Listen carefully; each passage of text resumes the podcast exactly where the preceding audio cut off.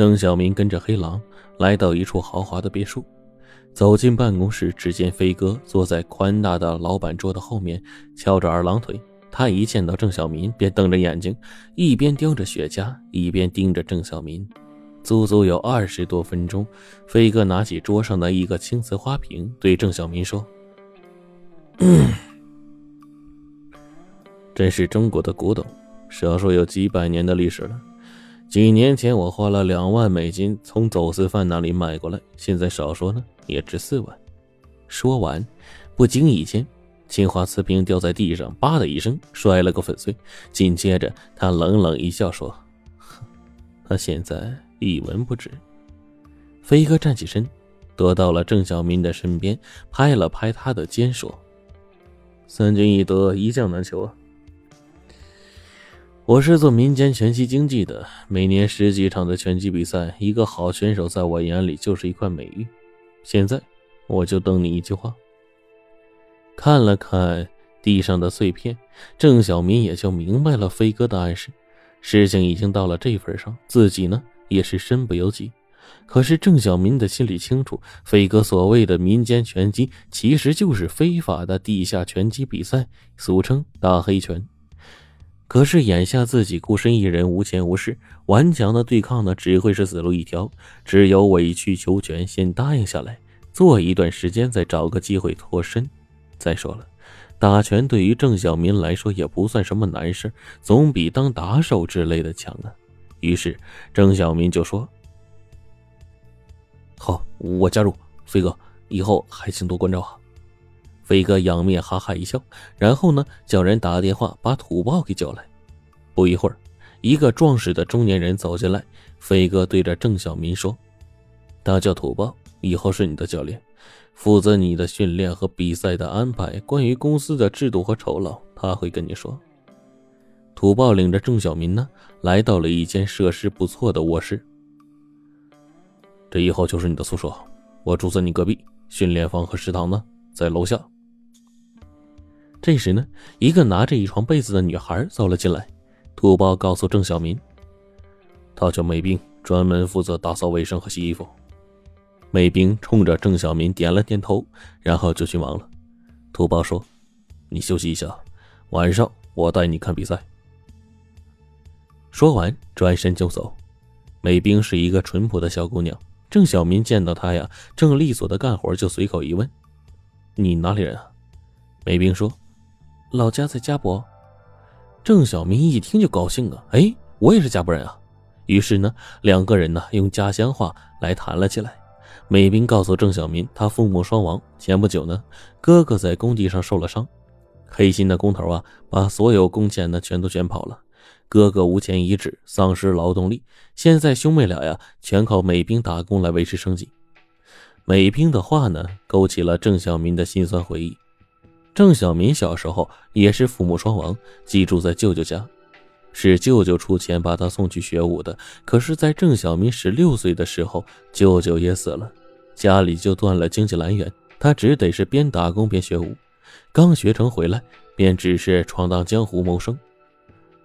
两个同病相怜的年轻人又是老乡，两个人的距离呢一下拉近了许多。梅兵就说：“嗯，小明哥，你为什么学武啊？”郑小明苦笑了一声说：“嗨，我从小就爱看武侠小说和电影，希望学一身本领，长大以后呢行侠仗义。可现实是我只能靠打拳维持生活，哪有能力去？哎呀！”当天晚上八点。土豹带着郑小民呢，来到了大富豪俱乐部。土豹一边走一边告诉郑小民，今天晚上比赛的票价每张一百美金，早在一个月前已经通过地下渠道销售一空了。来这里看比赛的都是有钱人，目的呢无非是寻找点刺激，并且还可以赌拳。这是一个封闭式的大厅，大厅里此时呢。已经聚满了黑压压的人群，正冲着台上疯狂的叫喊着。台上的两个拳手啊，只是穿着短裤，赤手空拳的对打，拳头撞击到皮肉，发出的砰砰声响。其中一人呢，已经是满脸是血了。郑小民吃惊的问：“这怎么拳击不戴手套啊？”土豹笑着说：“哈，来这儿的人都是寻求刺激，谁发神经花一百块钱看带拳套的比赛呀？越真实越刺激。这还只是点场比赛，属于初级拳手，打不死人。重头戏啊，还在后面呢。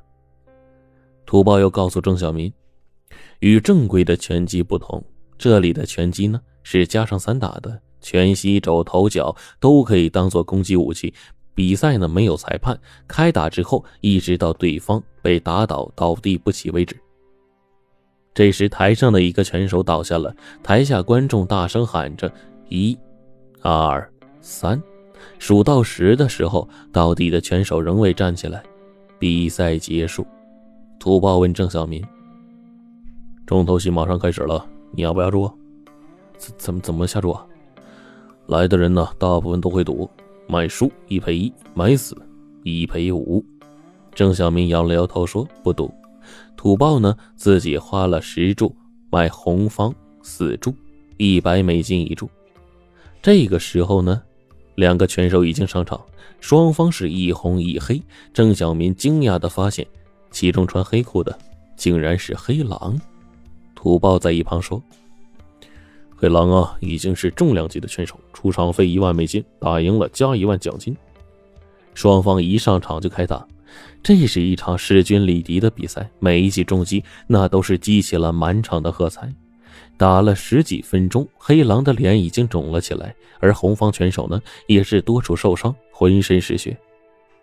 又过了几分钟，黑狼突然一记重拳打在了红方拳手的太阳穴。紧接着一个侧踢踢中对方的胸口，红方选手呢重重的倒在了地上。现场观众那是兴奋的数到了十，红方仍然没有站起来，黑狼赢了。这个时候上去两个工作人员翻了翻红方拳手的眼皮，摸了摸脉搏，宣布已经死亡。然后来了几个人就给抬出去了。现场那是乱哄哄的呀。土豹买的是红方死注，赢了五千美金，高兴的笑逐颜开。郑小民就问：“打死人不偿命吗？”土豹说：“死人呢，家常便饭。特别是重量级的比赛，残了或者死了，家属可以得到两万美金的抚恤私了，一般就不会闹事。再说闹了也白闹，比赛前呢，之前有生死状的。举办这种比赛的都是有背景的人。”也奈何不了。土豹叹了口气说：“